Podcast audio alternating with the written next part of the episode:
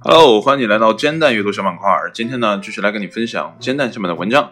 那今天这篇文章呢，是 It's Mental Floss 由译者 HTT 幺零基于创作公允协议 B 幺更 C 发布的。那这篇文章呢，发表于二零一九年的六月二号的上午十一点。文章的标题呢，叫做识别危险 WiFi 的六个小技巧。无论呢，你是坐在机场内候机，还是呢在图书馆做课堂作业，都有可能呢在日常生活中的某个时刻需要用到公共 WiFi。但是在未受保护的情况下，这些网络就会被黑客用作入侵其使用者的密道。一些热点呢，甚至专门为此目的而设置，并且呢，令人难以将其与合法的公共网络呢区分开。当你发现自己处于只有公共 WiFi 可选的情况时呢，请务必记住以下的信息。那么一共是六条，那我们先念念一下第一条。那么一，WiFi 名称。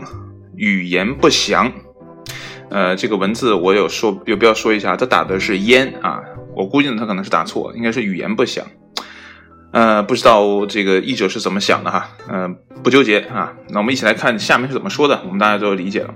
当你呢必须使用公共 WiFi 网络时呢，最好先了解所使用的免费互联网来自何处，以附近企业名命名的 WiFi 网络。比如呢，你正在工作的咖啡店，或是呢街对面的百货商店，比来自神秘来源的网络呢稍微值得信赖。而用那些言呃这个语言不详啊，还是烟啊，呃，但我感觉应该是言吧，还是名啊，不知道是哪种啊。呃，过于美好的网络名称，例如呢免费机场 WiFi，可能呢。由那些试图入侵你计算机的黑客所设，所以这个名字一定要注意啊。那么第二个，未与值得信任者确认 WiFi 名称。那么即使呢 WiFi 名称看上去呢合情合理，你也应该尽可能的与真人进行确认。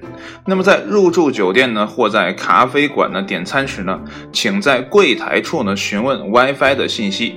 当然呢，你也可以使用。半开放式的网络，此时呢，手机在连接互联网之前呢，还需要完成几个步骤。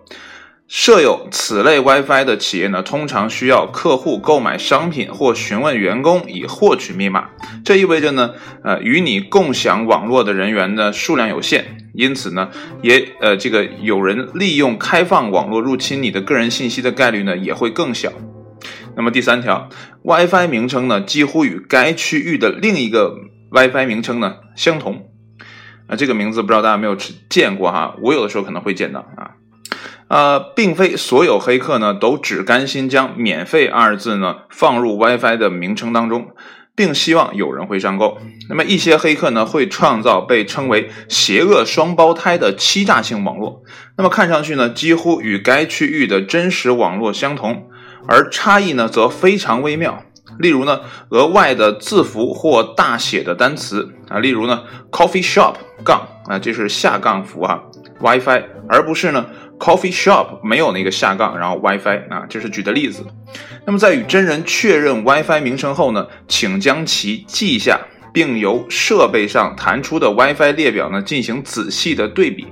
如此一来呢，你才可以确定自己正在连入的是真正的网络。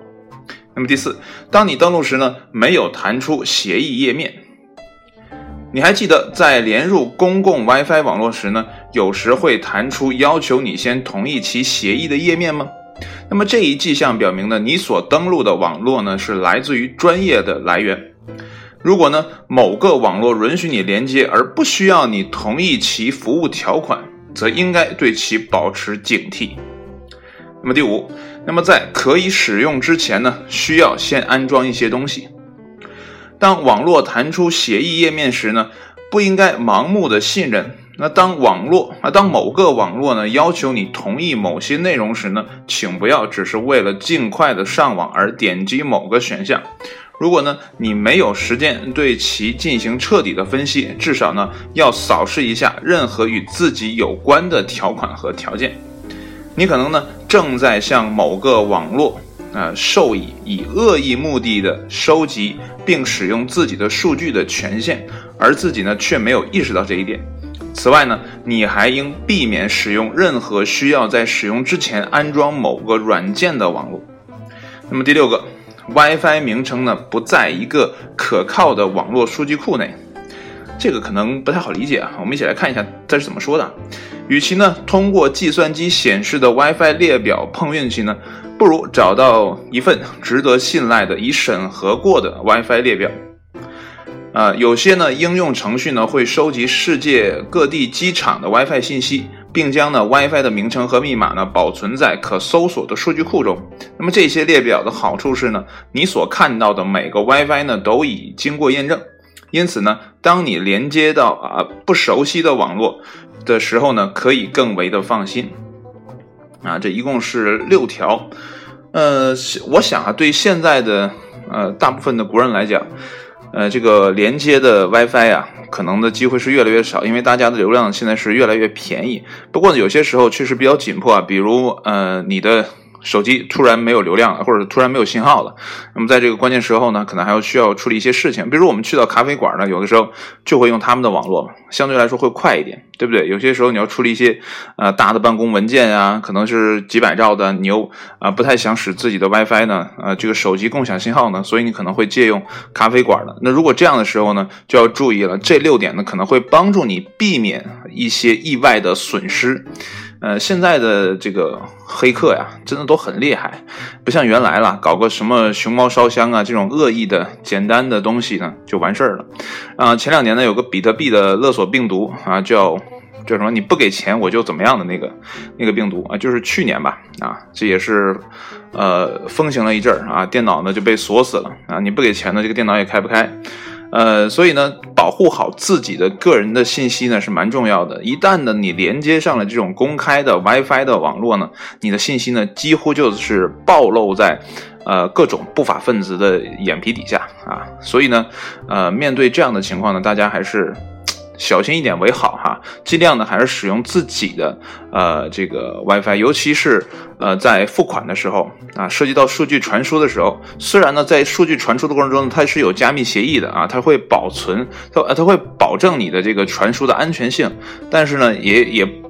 不好说哈，有些专业的黑客呢会破译这些信息啊，当然了，就需要大量的啊数据收集啊或者怎么样的东西啊，这个具体的我就不太了解了啊。但是呢，如果你不给对方以可乘之机呢啊，没有这样的呃泄露的机会呢，那数据呢肯定是更加的安全了啊。所以呢，在外面的时候呢，面对这些免费的 WiFi 啊，一定要注意一下啊。这六条，呃，如果呢你没有记住的话呢，不妨打开煎蛋的呃这篇文章呢去看一下啊，或许呢对你会有帮助。那好了，今天的节目呢就到这里啊，这是一个啊比较有实用性的小技巧了啊，也希望呢你可以记住。好了，今天节目就到这里，谢谢你的收听，我们下期节目再见，拜拜。